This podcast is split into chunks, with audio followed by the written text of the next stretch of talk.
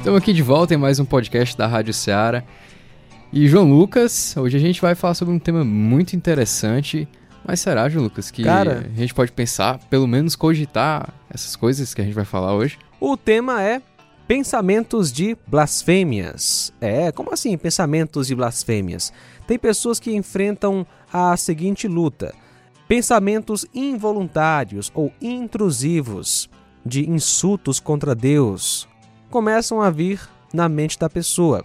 Às vezes são é, xingamentos contra Deus, Jesus, o Espírito Santo, ou então imagens sexuais envolvendo as pessoas né, da, da Trindade, Deus Pai, Deus Filho, Deus Espírito.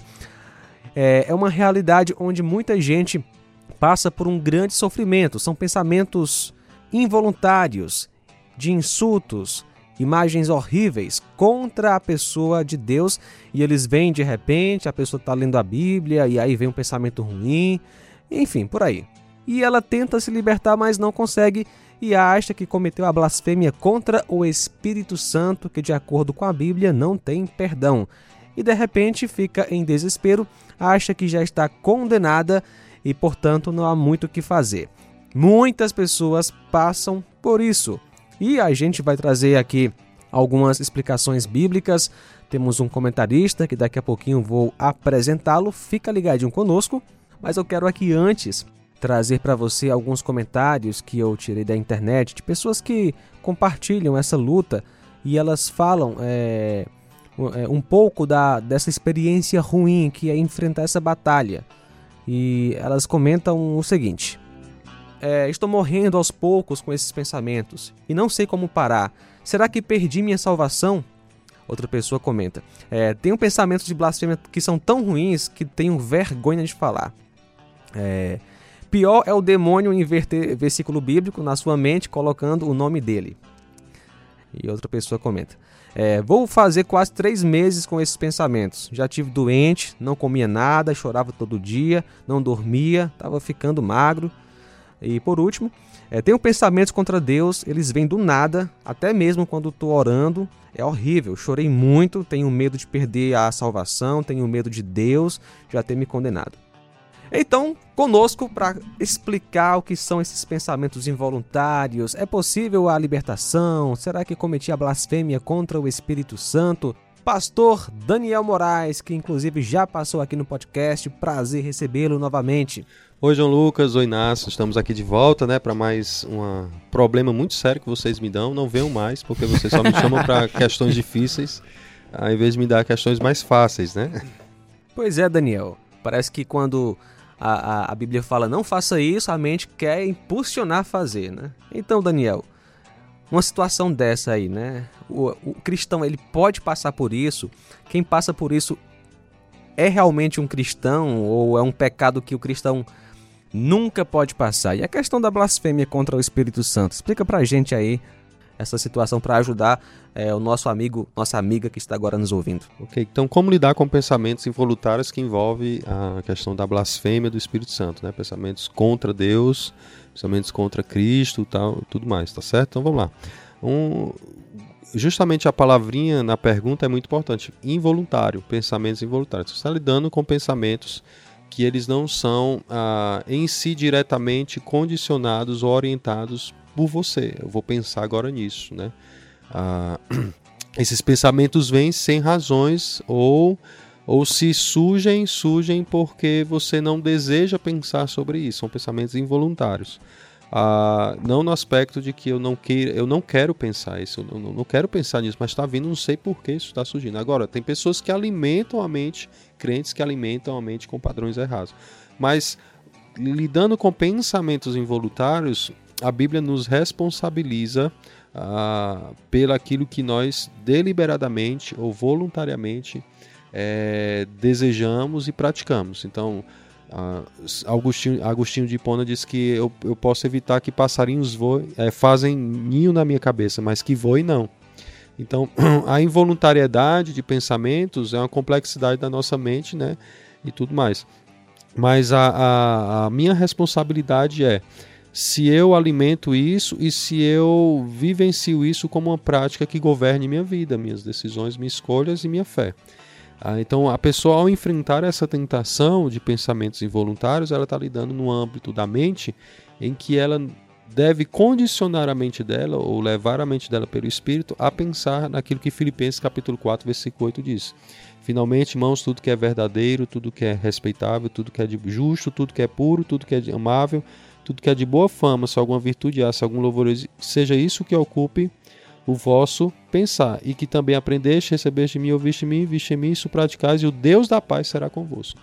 Então, Paulo está orientando os irmãos de Filipenses a pensar o mesmo pensamento que houve em Cristo Jesus, descrito no capítulo 2.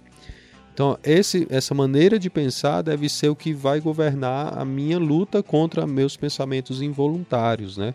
E áreas de tentação nessa área e de provação nessa área, até pelo próprio diabo que investe dados na nossa mente, né? Maneiras de pensar que isso vai ocupando às vezes nossa maneira de, de, de agir. Então, Romanos capítulo 8, versículo 31 a 39 pode te ajudar a descansar no aspecto da, do fato de Deus nunca nos rejeitar uma vez que nos tornamos dele.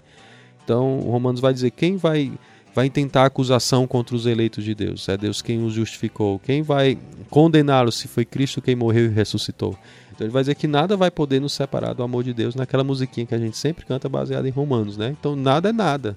Então não tem nada Deus pensamentos. maior do que Deus ah, do que ele fez por nós que possa eliminar a possibilidade de que quem nós somos em Cristo Jesus seja, seja tirada a nossa identidade. Tá certo? Mas aí, mas eu tenho esses pensamentos, eu posso perder minha salvação? Não pode por causa de quem nós somos em Cristo, a não ser que você de fato nem crente seja. Tá certo? Mas aí nesse aí já é um âmbito muito maior da, da questão. Mas o que você tem que trabalhar e pensar é o seguinte: ah, na sua luta contra os seus pensamentos, você, você crê em Cristo, você ama a Deus e tudo mais. O que você tem que fazer nessa luta contra os pensamentos involuntários? Ah, primeiro, sempre confesse a Deus. Deus, ah, tenho tido pensamentos, Deus já sabe disso, da sua luta, da sua, da, da, desses, desse seu conflito, então coloque diante de Deus, confesse a Deus aquilo que tem, tem sido sua luta de pensar nas maneiras, mas confesse a Ele aquilo que você crê. Tá bom? Eu creio, creio. E tudo baseado naquilo que as escrituras dizem, porque é a maneira de você guardar a sua mente, né?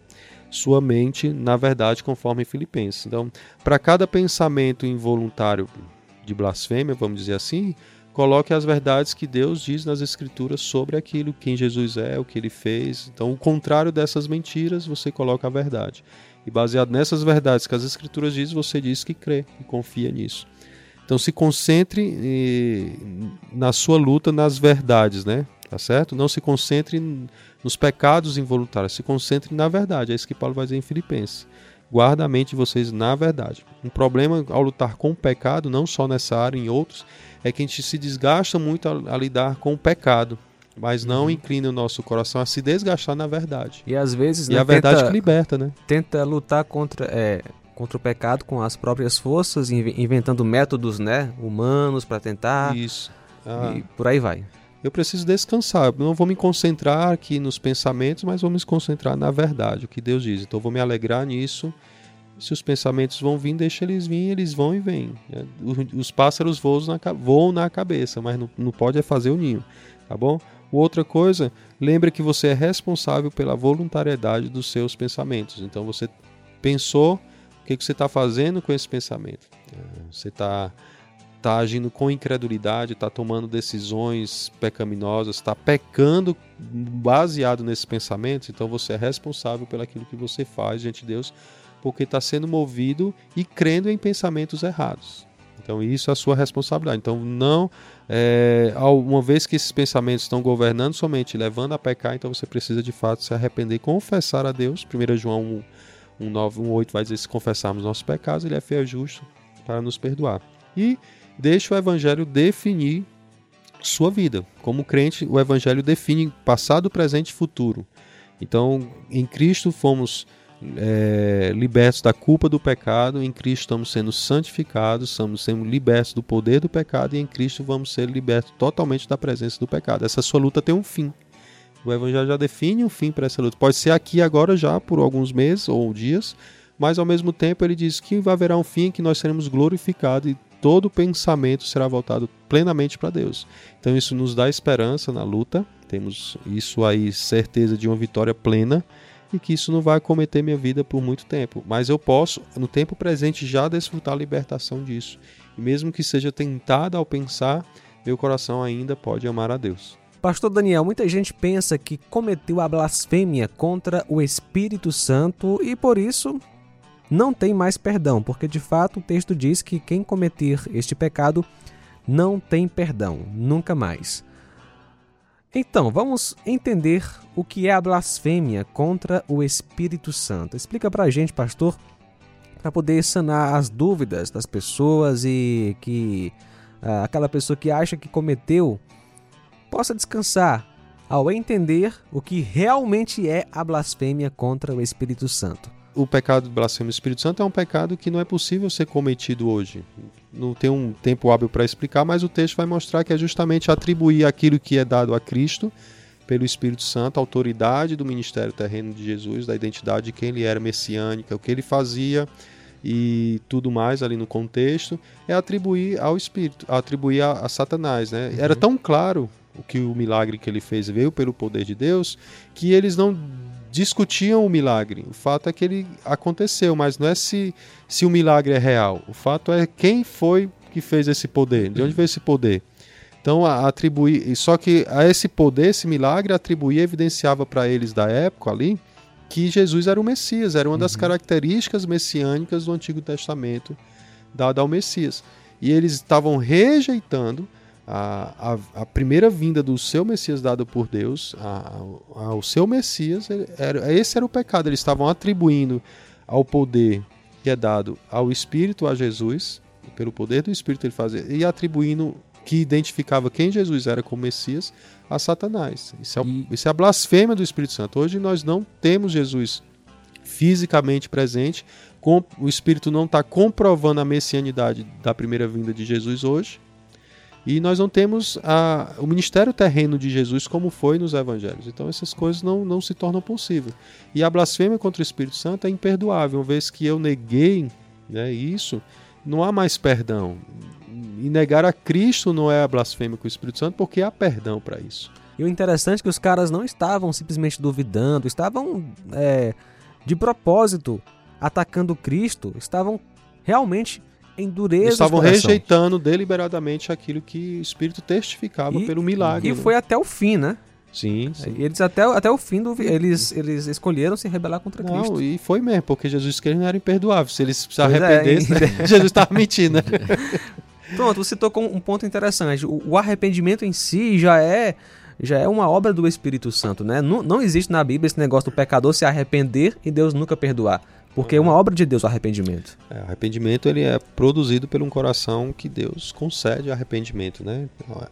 Eu me arrependo, mas isso é uma obra de Deus realizada em meu coração.